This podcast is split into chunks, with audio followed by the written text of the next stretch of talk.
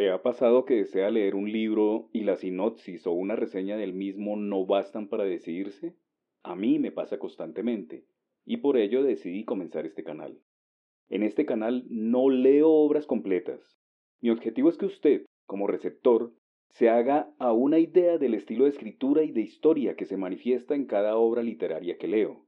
Así, lo que pretendo es dejar sembrada una semilla y usted decide si se anima o no a leer la obra completa. Obviamente quedan demasiados títulos por fuera. Solo leo los fragmentos de algunos de los libros que tengo a mano. Espero que disfrute este espacio y que le dé una luz para tomar una decisión de su próximo libro a leer. Hoy para ustedes deseo leer fragmentos de Hotel Graibar de Curtis Dawkins.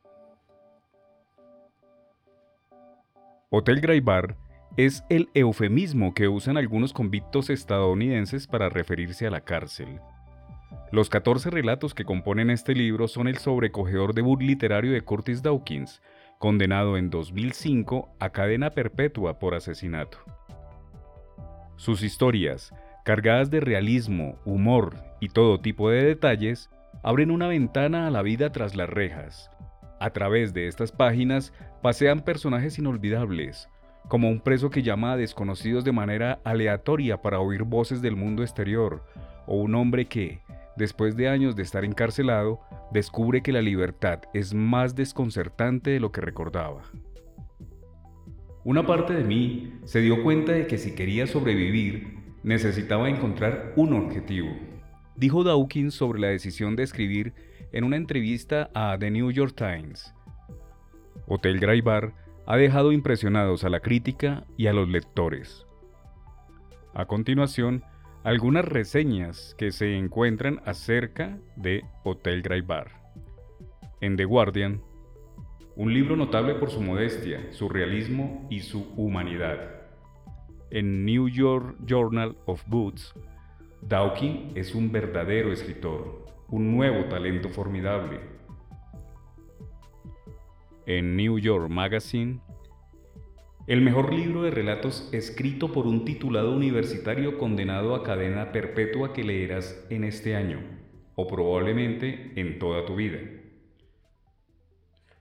En el Chicago Tribune, cada una de estas historias refleja con una compasión arrolladora la culpa y los remordimientos de los delincuentes. Fabulosamente escrito, este libro merece ser leído en The Telegraph, un debut deslumbrante. Estas historias crudas, fascinantes y cómicas capturan al lector a golpe de humanidad y empatía. En Vulture, lo de Dawkins es literatura de verdad. En The Times Literary Supplement, el efecto de estos relatos es alucinante, como combinar el asombro de una fábula con la fuerza de un puño en Lit Hub un nuevo talento formidable. Y en The Opera Magazine, Dawkins es un narrador retorcidamente dotado, un libro valiente, inspirador, noble y sin remordimientos. Curtis Dawkins creció en Illinois en la zona rural y se licenció e hizo un máster en humanidades en la Universidad de Western en Michigan. En 2004, cuando era alcohólico y drogadicto, asesinó a un hombre durante un robo. Desde 2005 cumple cadena perpetua. Está casado con una profesora de escritura y tiene tres hijos. Hotel Graibar es su debut literario. Hotel Graibar es una publicación realmente corta, Está compuesta por 14 capítulos a saber. Primero, la cárcel del condado. Segundo, un número humano. Tercero, Sunshine. Cuarto, serie de sobremesa. Quinto, el chico que soñaba demasiado. Sexto, 573543. Séptimo, en la sala común con el pestes. Octavo, cisnes. Noveno, el mundo de afuera. Décimo. Seis fotos de un incendio nocturno. Onceavo. Mou de pacote. Doceavo. Hermano ganso. Treceavo. Acorralado. Y catorceavo y final, Leche quemada. Cada uno de estos pequeños cuentos nos narra la historia de alguno de sus compañeros de celda. Realmente son cuentos cortos y bastante entretenidos, vistos desde adentro, desde la prisión. Acorralado. Cuando la gente jodida acaba en prisión puede ser lo que se le ocurra. Un yonki se convierte en un antiguo proxeneta de lujo, un evasor de impuestos en un maestro de la falsificación y campeón de póker. Hay golfistas de la PGA y pilotos de NASCAR, directores ejecutivos, billaristas profesionales y capos del narcotráfico que seguramente no eran más que traficantes callejeros. Había un pederasta que decía haber sido una estrella porno llamada Doble Dos Dominó. Muchos eran ricos, algunos venían de familias de dinero viejo, a otros les había tocado la lotería. Y no unos cuantos miles de dólares en el raspa y gana, sino millones en la Powerball. Un hombre juraba que Perry Mason había sido su abogado y que fue su caso el que lo hizo tan famoso como para que le dedicaran una serie. Y así continúa, héroes de combate, doctores, escritores, estrellas de rock, un montón de playboys del jet set, un hombre que decía haber escrito varios episodios de Senfield, aunque casi no sabía ni amarrarse los zapatos. Y este era yo. Cuando estaba afuera, me enfocaba en un vecindario durante un mes. Entraba a unas cuantas casas, generaba un pánico localizado y luego iba por ahí vendiendo contratos falsos de seguridad para el hogar. Así fue como aprendí a mentir, como aprendí a vivir en un mundo nacido de la mente, no una vida de la mente, sino creada por la mente, como lo hizo Dios. La mentira está en los detalles. Está en el carro de alquiler fabricado en Estados Unidos con un distintivo de Mats Steel Security pegado en la puerta. Está en los pantalones kakis y en las camisetas de punto con un logo de MSS bordado en el pecho y en el maletín downhill de piel de avestruz que robé de una casa a las afueras de Filadelfia.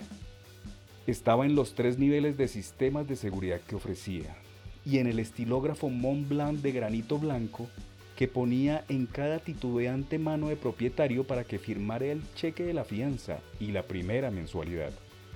La mayoría de personas que están afuera también son mentirosas. Se acostaron con cientos de mujeres antes de cumplir los 18 fueron la reina de la fiesta de graduación. Los aceptaron en una universidad de la Ivy League, pero decidieron no ir. Dicen que antes las cosas eran mejores. Dicen que te amarán por siempre. Van a un banco y compran vidas enteras que no se pueden permitir. La economía entera es parte de este mundo de mentiras y la prisión no es más que una ciudad de ese mundo, una ciudad de mentiras. Nuestras celdas eran para dos personas, y yo llevaba un año con el mismo compañero. Se llamaba Tim y le gustaba el juego. Pero cuando lo llevó demasiado lejos, cuando le debió demasiado a la gente equivocada, se blindó. Lo cual significa que le escribió una carta a un oficial diciendo que temía por su vida. Si escribes eso, están obligados a creerte. Así que lo pusieron bajo custodia y al final acabaron trasladándolo a otra prisión. Aún hecho de menos a Tim. Y luego llegó Richard, que se afeitaba la cabeza todos los días. Llevaba solo 48 horas aquí y estábamos haciendo cola para el pescado. La cafetería olía a mierda. El aire sabe raro. Y cayó muerto al suelo. ¿Qué podíamos hacer? Todos seguíamos con lo nuestro y comimos. Malcolm fue el siguiente. Era muy parecido a Charles Manson de joven, Alguien le abrió la cabeza con una media llena de pilas porque intentó robarle el novio a otro. Howe Julie duró una semana antes de hacerle el comentario acosador a una empleada corpulenta. La arrinconó en la puerta del baño del personal y le preguntó si podía entrar y aspirar hondo el olor de la taza del inodoro en la que acababa de estar sentada. Brian se instaló en la celda una hora después de que se marchara Joe. Durante una semana no dijo ni una palabra y luego Un día se sentó con toda tranquilidad en el escritorio y empezó a comer sobres hasta que se le quedó la boca pastosa y ensangrentada. Así que lo mandaron a Huron Valley, que es a donde van los chiflados. Robert fue el siguiente. Ni siquiera hablé con él durante un par de días porque pensé, ¿para qué? Tampoco le hacía falta hablar conmigo. Ya hablaba bastante solo, lo cual era digno de mención porque tartamudeaba de una manera terrible y comenzaba cada frase con o, o, sea, o, o sea, o, o, o ah, eh. Hacía lo mismo en la mitad de la frase y otra vez al final. Expresar la idea más sencilla le llevaba cinco minutos. Pero eso no le impedía hablar. Y tampoco se lo impedía el dulce de café de E. Z. Digby's, que llevaba siempre en la boca, cascabeleando como una pulidora de piedras. No sé qué era peor, si tener que esperar entre tartamudeos a que terminara una frase o todos esos chupeterreos ensalivados con el EZ Dibbis. Yo seguía esperando que desapareciera, sus cosas, sus sábanas, la caja llena de bolígrafos Big que usaba para escribirles a sus exnovias. Seguía esperando que hubiera desaparecido cuando volvía de comer o de trabajar o hasta de darme una ducha, pero se quedó. En su corcho colgó fotos de mujeres que según él eran novias antiguas y actuales, mujeres delgadas, rubias, angelicales, y luego su perfecto opuesto, morenas, con pinta de strippers, mostrando las bragas negras compradas en Harleys y hechas a la medida. En el centro de su alineación de zorras y ángeles estaban las fotos de su casa y de su todoterreno Hammer. Esto es, o, sea, o, sea, eh, mi casa, me dijo alguna vez. Era un chalet perfectamente jardinado, una encantadora casa residencial de ensueño. Había un par de fotos del interior, como la de una chimenea grande y bonita, con una hilera de 20 figuritas Honmel sobre la repisa de caoba. Parecían niños alemanes de verdad, paralizados, encogidos y bañados en porcelana, más humanos que de carne y hueso. El fuego crepitaba bajo sus pies y hacía que los muebles de cuero relucieran con tanta intensidad que se podían oler. Y luego el garaje con un panel alto de herramientas Snap-on, asomando por detrás de un flamante Homer color champaña. En total, las fotografías debían mostrar una casa, unas propiedades y un vehículo por valor de 800 mil dólares por lo menos. Todo junto era una mentira espantosa, increíble a más no poder. Robert llevaba encima 20 años de descoloridos tatuajes penitenciarios que representaban los logos icónicos y los nombres de diseñadores propios de estilo de vida de un millonario. Mercedes, Gucci, Armani, Ferrari, Rolex y unos 20 más. Él creía que tenía gustos caros, pero en realidad nunca había tenido nada de lo que simbolizaban esos nombres habría sido incapaz de diferenciar un Don Periñón de un Don de Luis. No se había subido nunca a un Hammer. No conocía a ninguna de esas mujeres y seguramente ni siquiera había visto a ninguna que se le pareciera en el mundo real. Tenía nombres para ellas, claro, pero eso era todo. Si se lo hubiera insistido, no habría sabido nada de ellas. Robert era un aficionado. Daba por sentado que el solo hecho de desear algo lo hacía real lo que no sabía era que, incluso aquí dentro, había que ganárselo. Estudié a Robert durante un mes entero, anotando todas las mentiras que consiguieron sortear el dulce de EZ Didbis. Daba la sensación de que, cuanto menos hablaba yo, más se esforzaba él por impresionarme. Creo que las únicas dos palabras que le dije en todo ese mes fueron, ¿en serio? Al cabo de 30 días, tenía una lista de 152 mentiras. Aquí hay un listado parcial que edité para dejar fuera de los tartamudeos y los chuperreteos ensalivados del dulce de café. Pegó a un alcalde dos veces. Su exmujer salió una vez en el póster central de Penthouse. Su padre era un capitán de submarino que se perdió en el mar. Estaba emparentado con Jerónimo y también con Timothy McVeigh, Baby Ruth, Abraham Lincoln y muchos más, por lo general, cualquiera que hubiera salido últimamente en History Channel. se escribía con Julia Roberts. Un director famoso, no recordaba su nombre, había estado a punto de hacer una película sobre él. Le sugerí nombres y le pareció que podía ser Robert Altman. Su hermano medía 2 metros 20. Su hermano era abogado y jamás había perdido un caso. Afuera tenía cuatro estudios de tatuaje, lo que hasta cierto punto era creíble porque hacía tatuajes decentes, pero de todos modos lo dejé en la lista. ¿Cuatro? Tenía media hectárea de amapolas con las que fabricaba heroína siguiendo una receta heredada de Genghis Khan. Había salido así poco en History Channel. Había muerto dos veces y había conocido a Dios en ambas. Había hecho puenting, había saltado en paracaídas, había viajado en globo y había piloteado un F-15, además de todas las historias de contratiempos casi mortales asociadas a cada ocasión había una prostituta preciosa que le pagaba por acostarse con él. Fabricó una bomba en la prisión con su televisor a color y por eso solo le dejaban tener televisores en blanco y negro. Había matado a un compañero pederasta y se había deshecho del cuerpo usando un bolígrafo Bic y el inodoro de la celda. Usaba spray de pimienta de uso policial para darle sabor a las pizzas. Había estado en coma año y medio se despertó con la enfermera follándose. Ya pueden hacerse una idea. Lo que fuera que Robert hubiera querido hacer, quien quiera que hubiera querido ser, quien quiera que hubiera querido conocer, follarse o tener de pariente, se cumplía de repente, ni rastro de la moderación necesaria para seguir siendo creíble, ni del cuidado que se requiere para convertir algo en real. Se limitaba a saltar de una idea a otra, completamente desatado, mientras chupaba su dulce aromático y amarillento. La mujer de la que me enamoré, la mujer de las afueras de Portland, Oregon, tenía una colección de más de 50 figuritas Hummel valoradas en unos 18 mil dólares. Las guardaba tras unas puertas de vidrio en cuatro estantes empotrados frente a la mesa del comedor. Brillaban tanto y estaban tan limpias que su resplandor se reflejaba en la oscura madera pulida, como fotografías de fantasmas. Dado que había visto Hummel auténticas, podía distinguirlas en cualquier parte, hasta en la foto de la repisa fantasiosa de alguien.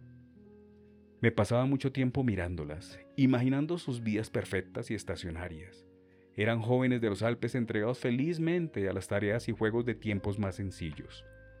Una niña saltando a la cuerda, la cuerda sostenía a la chica en el aire, un desafío eterno de la gravedad. Un chico con traje tirolés guiando una abeja con una vara, otro disparando al cielo con una cauchera, una niña de colas largas y rubias lanzando un balón amarillo. Cada uno de ellos parecía paralizado en una personalidad tan auténtica como si estuviera vivo. Mi favorita era una niña traviesa que estaba encendiendo la mecha de un cohete casero que le llegaba a la cintura. Yo amaba a aquella mujer, desde luego, pero cuando me acuerdo de ella, la recuerdo en la misma medida de los 28 niños y las 30 niñitas colocadas en las balsámicas hileras en la pared de su comedor. Hasta tardo un momento en recordar su nombre, Mari, pero puedo visualizar aquellas 58 caritas sin el menor problema. Como un profesional compadecido de un inepto aficionado, decidí enseñarle a Robert algunas lecciones sobre la mentira. Estaba escribiendo cartas y cada cinco minutos, más o menos, miraba por los barrotes horizontales de la ventana. El tiempo estaba cambiando y quedaban pocos días para que se inaugurara oficialmente la primavera. Afuera, los montones de nieve se estaban fundiendo, menguando un poco cada día, como montañas blancas y distantes encogiéndose en un video en cámara rápida. Robert iba a ponerse en forma de nuevo muy pronto. Dijo, volvería a hacer pesas. Y luego me contó en la forma que estaba antes. O sea, sea, podía hacer 100 flexiones sin respirar. Mi entrenador de boxeo decía que las flexiones son el mejor ejercicio que se puede hacer, sobre todo si aguantas abajo y cuentas hasta 20. Mi entrenador era un tipo negro ya viejo. ¿Sabes algo de boxeo, Robert? Eh, sí. Entonces, a lo mejor has oído hablar de él, Cafetera Mitchell. Combatió contra Thomas el sicario Hearns en Detroit. Mitchell fue profesional por unos cuantos años. O sea, o sea, o sea, sí, sí, yo vi, yo vi ese combate, lo recuerdo. No, Robert, no lo recuerdas, no lo viste. Me miró sin comprender y luego bajó la vista de sus brazos tatuados y descoloridos, como si allí hubiera alguna respuesta. Me dio lástima, pero tenía que aprender, y el aprendizaje a menudo es un proceso doloroso. Me lo inventé todo. No hay ningún cafetera Mitchell, y debo de haber hecho como 50 flexiones en toda mi vida. Creo que más o menos las mismas que tú, seguramente. Mentiría si dijera que no estaba preocupado por ese hombre. Robert me ganaba en tamaño y yo tenía la más mínima idea de pelear. Era arriesgado. Era una jugada. La puerta estaba cerrada y, si quería, podía darme una buena tunda antes de que llegara cualquier guardita con llave. Lo que había hecho era llamarlo mentiroso, y eso era algo serio. En cuanto te conviertes en un número, no eres más que las palabras que usas. Y si las palabras que usas no son de fiar, tú tampoco lo eres. Que te llamen mentiroso en tu cara está solo un escalón por debajo de que te llamen soplón. Pero había aprendido ya lo bastante sobre delincuentes como para saber que alguien que está siempre dejando ver lo mal que se le da algo, inconscientemente quiere que lo pillen. Robert quería ayuda, lo sabía. Después de eso, no dijo nada en un rato. Era lo más callado que había estado desde su llegada. Me pareció perfectamente posible que fuera incapaz de hablar. Por fin, al cabo de diez minutos, cuando resultó obvio que estaba fuera de peligro físico, rompí el silencio. ¿Sabes qué tenía esa mentira que la hacía buena? Em, em, eh, yo me lo creí. O, sea, o sea, mm, no se me pasó por la cabeza que fuera mentira. Dijo él. Si hubiera dicho que me entrenó Muhammad Ali o Sugar Ray Leonard o algo así, no sería creíble. Eso ya es pasarse, Leonard. Aunque una vez casi le vendo a Sugar Ray Leonard un sistema de alarma para su garaje nuevo. Luego su mujer dijo que no necesitaban otra alarma porque el recinto entero estaba protegido. Y su hija, te cuento que estaba buena. ¿Qué caña, Leonard? ¿Eh? Desenvolvió otro dulce y mientras me pasaba uno a mí, vi cómo la chispa de sus ojos se apagaba de nuevo. Te lo acabas de, de inventar, ¿verdad? Me caes bien, Robert. Y si quieres ayuda, te ayudaré. Encendí un cigarro y señalé el corcho. Esa no es tu casa. Esas no son tus figuritas Hummel. Ese no es tu Hammer y ninguna de esas mujeres es novia tuya. Te lo tengo que decir, aquí nadie cree nada de lo que cuentas. Así que empecemos desde el principio. Vamos a poner el contador en cero. ¿Qué te parece si no dices nada más en las próximas 24 horas? Robert empezó a decir algo pero luego se detuvo. Seguramente iba a defender su tablón de fotos, su mundo de mentiras. Pero no lo hizo. Se quedó mirando los montones de nieve menguante por la ventana. Mari ya tenía un sistema de alarma. Creo que era de ADT o puede que de Brins.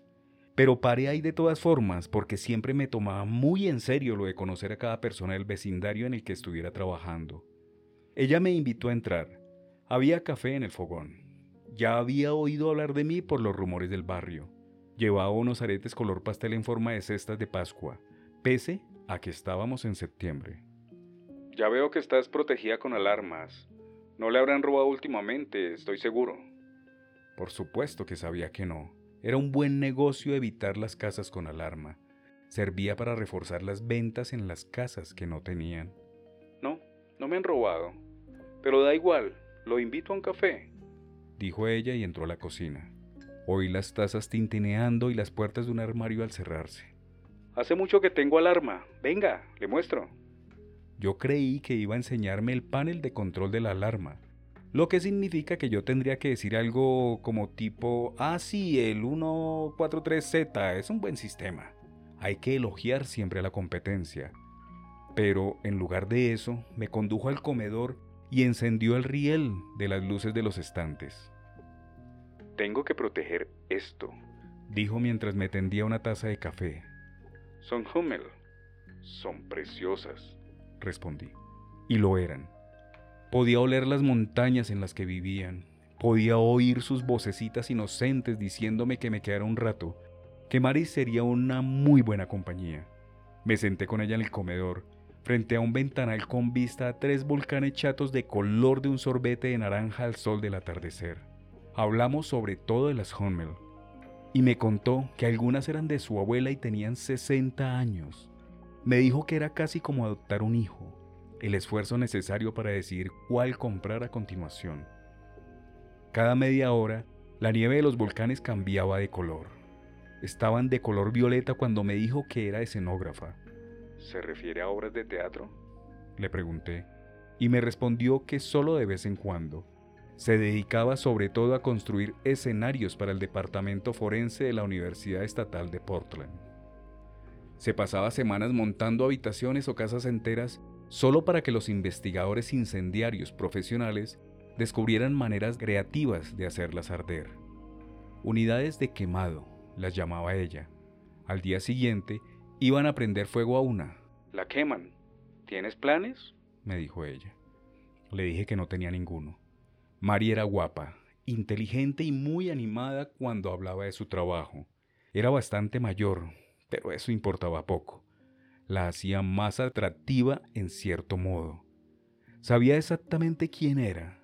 No intentaba ocultar su cara delgada con maquillaje, lo que dejaba ver una pálida inteligencia en sus ojos que compensaba todo lo que pudiera faltarle. Llevaba unos pantalones blancos de pintor salpicados de gotas de colores y una camisa vaquera con hebras de hilo plateado que centellaban cuando les daba la luz a determinada manera. El pelo largo y castaño no estaban tanto peinado como recogido en un complejo arreglo con pinzas y cauchos. Contemplé los estantes de la Hummel. No sabía qué significaba la palabra, pero pensé que tal vez quisiera decir felicidad congelada en alemán. No todas sonreían, pero saltaba a la vista que estaban muy contentas, así fuera por un momento. Bueno, ¿me va a mostrar la mercancía? Me preguntó ella. ¿La qué? La mercancía, los sistemas que vende. Quiero echar un vistazo. He estado pensando en instalar algo más avanzado. Estuvimos hojeando los folletos unos cinco minutos. Me quedo con el plan A. Tiene sensor de monóxido de carbono. Eso me gusta, dijo ella. El plan A era el más completo de mis planes inventados, por no hablar del precio. Ese lo escogen normalmente propietarios con hijos, ya sabe, por miedo a la muerte silenciosa. Bueno, yo no tengo hijos, pero eso no significa que me merezca morir mientras duermo. Claro que no, le dije y le tendí mi Mont Blanc. Bonito estilógrafo. Firmó el cheque y los ojos de todos esos niños felices apartaron la vista de mí, como si contemplar de frente mi culpabilidad les resultara imposible.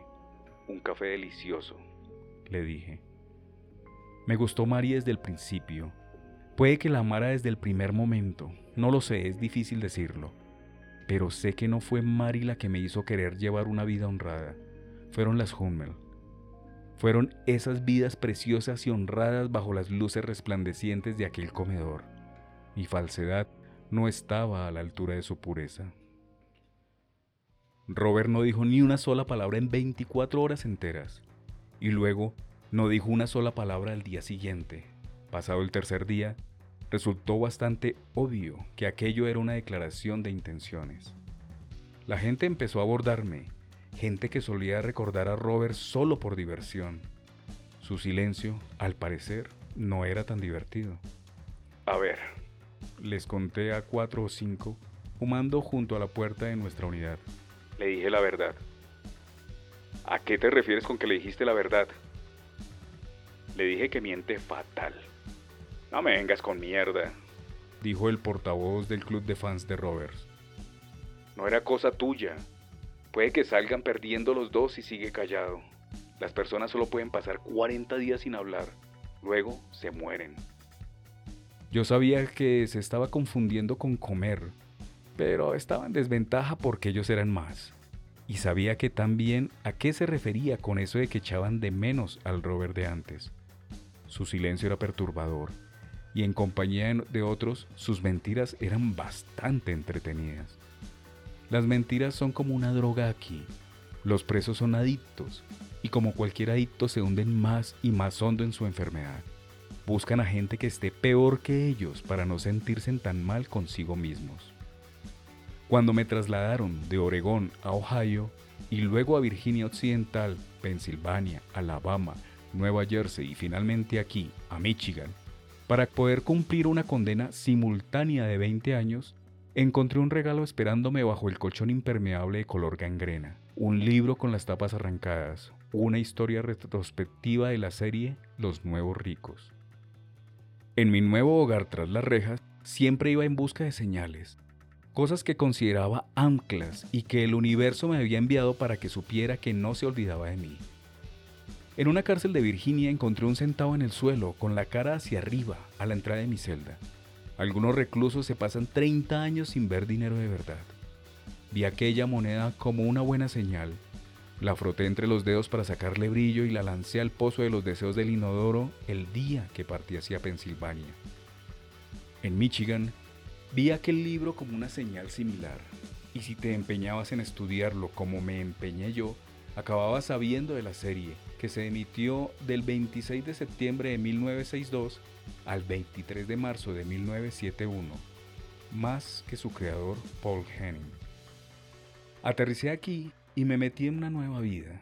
Podía olvidarme de mi hogar deprimente centrándome en uno de ficción, en la gente real que lo había construido. La abuela, por ejemplo, Irene Ryan, a la que le encantaba el whisky y las apuestas de caballos. Me parecía la abuela perfecta. Donna Douglas, que interpretaba a Ellie May, se enamoró de Elvis después de trabajar con él en la película Rubia contra Pelirroja. Me conmoví y simpaticé mucho con su desengaño y su depresión después de que él la rechazara. El padre de Donna en la ficción, Buddy Edson, era de Belleville, Illinois, al este de San Luis, que me pareció un sitio tan bueno como cualquier otro para hacerlo pasar por mi lugar de origen si hacía falta. El libro contenía incluso recetas de sus platos favoritos, huevos de halcón rellenos, torta de gallareta o cortezas de quijada de cerdo. No sabía cuándo, dónde ni cómo iba a usar la información de ese libro, pero me empapé de él con la creencia de que algún día sería importante para una nueva vida. No tenía planeado compartir ese libro con nadie, pero después de que Robert no pronunciara palabra en una semana y media, estaba desesperado. Llevaba varios meses leyendo en mi celda de Michigan sobre esa serie de televisión de décadas atrás, en la quietud en la medianoche, con la luz que entraba desde el pasillo por la ventana vertical de la puerta de la celda. Robert había empezado a tallar figuritas con barras de jabón Irish Spring para una novia que tenía afuera. Usaba una serie de tubos bit vacíos con la punta retocada, todos dispuestos sobre un trapo verde en su escritorio, como instrumentos quirúrgicos. Los resultados quedaban muy bien en aquel material verde y marmóreo. Mientras él tallaba, yo leía en voz alta el libro que guardaba escondido debajo del colchón, donde yo lo había encontrado. Le propuse que podía hacerse pasar por el hijo de Max Bauer Jr., Jethro, nieto del antiguo campeón de mundo de pesos pesados Max Bauer Senior. Con una pasada de la mano, tiró a la papelera una pila de virutas, nevosas y aromáticas y comenzó otro ángel, o lo que quiera que esas figuritas fueran. Me senté en la litera con la espalda apoyada en la pared, dándole vueltas a aquella sugerencia que le había hecho. ¿Te das cuenta de que todo termina siempre volviendo al boxeo? Le dije. Eso tiene que significar que ha de ser así. Me clavó una profunda mirada y luego sacó el silencio su tarro de betún negro de su baúl y empezó a darle una capa a las tallas que al parecer no eran ángeles, sino piezas de ajedrez. Yo me puse otra vez a leer. Contaban que Sharon Tate había aparecido en muchos episodios, comenzando con Ellie empieza la escuela, el 16 de octubre de 1963, cinco o seis años de que la pillaran esos hippies psicópatas de Manson. El cheque de Mari fue el tercero del vecindario. Se me acababa el tiempo. fuimos al sur por la, Interestatal 5. Yo iba en el asiento del pasajero, viendo los altos pinos pasar como un borrón por la ventanilla y preguntándole si la lluvia tardaría lo bastante en presentarse como para que el fuego prendiera. Acabamos en un campo junto a una escuela de primaria que llevaba el nombre de un antiguo embajador de Argentina nacido en el lugar, o eso leí en la placa cerca de la escuela. El pueblo se llamaba Tualatín, y en la valla había un cartel que decía propiedad privada de la UEP. Caminamos medio kilómetro largo hasta llegar a una estructura inmensa parecida a un garaje, con puertas correderas de hangar de 10 metros de alto, una a cada lado. Dentro, bajo un armazón de vigas de acero, había una sencilla casa de madera. Flotaba un aire de expectación, como si hubiera una fiesta a punto de empezar y nosotros fuéramos los primeros en llegar. La casa olía a nuevo, a madera aserrada y a moqueta, a pegante en papelar y a pintura, pero el interior parecía sacado directamente de 1975 había un tapete grueso, naranja y de pelos largos, una silla de vinilo verde, una lamparita con la pantalla descolorida y un viejo sofá de color azul en el que había acostado un maniquí. Sobre la mesa de la lamparita reposaba una botella medio vacía de Will Turkey, que Mari me dijo que era en realidad té helado. Había un cenicero lleno de colillas a los pies del sofá. El maniquí tenía el pelo largo y lo habían vestido con poliéster de color verde vivo. Mari me explicó. Perdió el conocimiento bebiendo. Le puse Susi. Me la imaginé como una borracha. Le colocó bien una medida a Susi, dio un paso atrás y echó un vistazo alrededor como revisando la escena ante la llegada de los invitados. Los estudiantes vienen más tarde, cuando ya todo está húmedo y frío. Entraron tres hombres por la puerta batiente de la cocina. Ellos también podrían salir de 1975 con sus funcionales cortes de pelo avispa y su ropa informal. Felicitaron a Mari por su cuidadoso trabajo y uno de ellos me preguntó qué opinaba. Parece real, parece mi casa de pequeño. Hasta ella, dije señalando a Susi, me recuerda a mi madre. Me sentí raro después de decir eso, como si fuera una metedura de pata en la academia de pirómanos, como decirle a un actor que mucha suerte. Pensé que se sentirían mal por quemar aquel sitio con mi madre dentro, pero ya no podía retirarlo, y tampoco se me ocurría qué otra cosa decir para que el silencio no resultara tan incómodo. Después de eso, Mari y yo nos quitamos de en medio. Me contó que esta vez no iba a ser fuego intencionado, sino que la maniquí borracha iba a prender fuego a la casa con un cigarrillo. Era el equivalente en un examen de una pregunta trampa, pensada para ver qué se les ocurría a los alumnos. Los hombres revisaron los aspersores del techo y acoplaron una manguera a una boca de incendios amarilla. Nosotros miramos por una de las ventanas laterales de la casa. Uno de los hombres encendió un Winston, dio unas caladas y luego lo colocó entremetido estratégicamente en las fibras del tapete junto al sofá. El día era gris. En Oregón la mayoría lo son. El aire estaba cargado de humedad y a cada rato tenía que enjuagarme el agua de la cara. Pero parecía un bonito día. Cuando el humo empezó a llenar la casa, Mari cogió mi mano. Adoro y detesto esta parte, me dijo. Robert y yo estábamos viendo el episodio 218, El quinto piso fantasma, en el que los Clampett convierten el quinto piso de un banco propiedad del señor Drisdale, interpretado por Raymond Bailey, en multitud de negocios. Estaba absorto en el programa cuando el sargento Baker abrió la puerta. Me dijo que cogiera mi identificación y que me diera media vuelta. Me esposó. Robert siguió mirando el televisor en blanco y negro. Empezó a sonreír y alguien que no lo conociera habría pensado que se reía con las payasadas de Jetro. ¿De qué carajo se trata esto? Pregunté. El sargento se colocó un par de guantes de látex, como si fuera a operar. Sujetó las esposas por la cadenita que las unía y con la otra mano levantó la almohada de mi cama y reveló lo que parecía una pistola pequeña, semiautomática. El sargento la cogió y la sostuvo en la palma de la mano calibrando su peso, y me llegó el olor a jabón y a betún de zapatos que desprendía. ¡Qué cosa! dije, porque no había nada más que decir. A veces, en el fondo sabes que cualquier cosa que digas va a parecer una mentira, por cierta que sea. Me había pasado tanto tiempo elaborando mentiras que la verdad no quería saber nada de mí cuando lo necesitaba. Solo intentaba ayudar, Robert. Le dije. Eh, em, eh, supongo que no necesitaba ninguna ayuda. No apartó en ningún momento los ojos del televisor. Ja, ja, hasta la vista, Steven. Mi mano estaba caliente entre las suyas. El humo se alzaba desde grietas invisibles en el tejado. Aún no se veía ninguna llamada, pero sabía que era cuestión de tiempo. Había niños en el patio en la parte de atrás del colegio. Esperaban pegados a la verja y algunos se encamararon a las barras trepadoras. Yo fingí que nos miraban a nosotros. Fingí que éramos famosos y que estábamos todos intentando vernos fugazmente para poder contárselo a sus madres cuando salieran disparados por la puerta de la escuela. Con las mejillas encendidas y sin aliento, nuestra presencia se adhería a ellos como el humo. A que no sabes a quién vi, dirían ellos. El interior comenzó a resplandecer con un brillo anaranjado.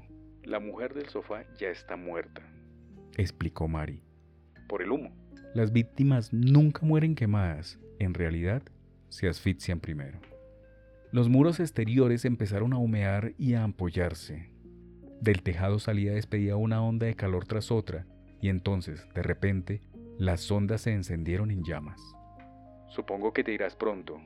Ojalá no te fueras. Se quedó un momento en silencio. Me siento nueva, dijo mirando la casa. Sacó una tira de chicle del bolsillo trasero de su pantalón y empezó a masticar. Puede que me quede por aquí, Mary. Casi me doblaba la edad, pero yo me sentía mucho mayor cerca de ella y del fuego. Hizo una bomba con el chicle y me sonrió. El sofá ardía ahora con fuerza, y vi por la ventana las llamas en el pelo del maniquí y las ampollas en su piel café claro. La ropa se había consumido hacía rato. La ventana se hizo añicos por el calor y oí a los niños soltando hurras pese a que las llamas emitían el rugido de un soplete, más atronador de lo que nunca había imaginado. Supongo que debería contarle la verdad sobre algo, dijo. El fuego tiene ese efecto en la gente. Mira las hogueras, si no, y las chimeneas. Puede que veamos en las llamas nuestro propio fin y queramos dejar las cuentas saldadas. Puede que sea más fácil confesar sin mirar a nadie a los ojos. Técnicamente estoy casada. Técnicamente, hace 10 años que no lo veo. Fotografías, relojes, tejas, todo se estrelló contra el suelo, las llamas atravesaron el tejado y al poco tiempo toda la casa estaba ardiendo envuelta en llamas anaranjadas y humo negro. Marie dijo que los aspersores estaban a punto de dispararse, pero en realidad eran pulverizadores sofisticadísimos de alta densidad que dejaron la casa inundada en cuestión de minutos. El agua negra se alejó serpenteando por las ruinas formando riachuelos humeantes. Bueno, ya que nos ponemos a decir la verdad, quiero que sepas que no cobré tu cheque. Y le dije que no lo cobraría. Le dije que les devolvería el dinero a los vecinos también y le conté de qué manera las figuritas Hommel habían hecho que me replanteara la vida. Ella se tomó mi confesión lo mejor que podía tomársela a alguien, aunque ésta rompió decididamente el hechizo del fuego. Las llamas se habían apagado, pero seguimos contemplando los carbones húmedos consumiéndose lentamente. El único sonido que se oía era el siseo del fuego moribundo. Supongo que deberíamos irnos, dijo solamente. Los niños volvieron a entrar a la escuela y los estudiantes de incendios aparecieron con overoles blancos y fundas blancas encima de los zapatos. Llevaba máscaras de gas y se oía el roce del aire al pasar por los filtros. Pasaron por nuestro lado con pequeños maletines, como si fueran a trabajar en una especie de oficina de venenos. Me arrestaron en mi cuarto de la Knights Inn esa misma noche. Soy un optimista de todos modos, y creo que Mari me salvó. No le tengo ninguna aversión a ella en particular ni a las mujeres en general. Una vez conocí a un chico que soñaba con hacerles daño a las mujeres casi todas las noches. ¿Qué puedo decir? Algunos hombres acaban odiando a las mujeres porque sus madres fueron distantes o frías, porque bebían o se acostaban con cualquiera o lo que sea. pero yo no. Yo quiero a mi madre.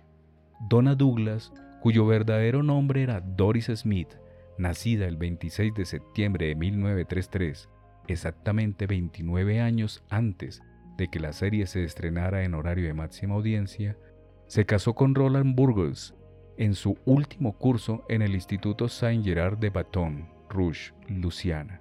El matrimonio duró solo cinco años. Roland no es mi padre. No sé con qué seguridad quién es, pero yo le digo a la gente que es Elvis. Mi madre es famosa sobre todo, desde luego, por interpretar a Ellie Mae en Los Nuevos Ricos, la rubia cañón, la pueblerina amante de los bichos llegada de las Ozark. Me encanta ese papel, pero no es mi favorito. Mi papel favorito de mamá lo he visto en televisión un par de veces a última hora, cuando ponen viejas reposiciones. Es un episodio de La Dimensión Desconocida, y casi nadie se le reconoce. Durante la mayor parte del episodio, tiene la cabeza entera envuelta en una venda tras una operación para transformar su horrible cara. Los médicos le quitan la venda y cada vez que lo veo espero sentir repulsión por lo que se esconde debajo. Pero su rostro es deslumbrante, perfecto, radiante, y aún así los médicos y las enfermeras apartan la vista, incapaces de mirar. Todos en el hospital, todos en ese mundo tienen cara de cerdo. Mi madre, resulta, es el monstruo. Corre por los pasillos del hospital gritando y al final la acogen en una colonia de hermosos engendros. Pero cuando termina el episodio, es evidente que ha aprendido algo. No estoy seguro de qué, pero algo tienes que haber aprendido después de transformarte para ser bella y de descubrir que eres la única hermosa en un mundo de monstruos. Algo tienes que haber aprendido. Espero hayan disfrutado esta lectura. Las otras historias son igual de entretenidas. No olvide hacer clic en me gusta. Compartir estos audios con aquellas personas a las que usted considere les pueda agradar también. Próximamente, estos audios los voy a poner en la plataforma Spotify. Nos escuchamos en una próxima ocasión. Mi nombre es Alberto y mi placer es leer para usted.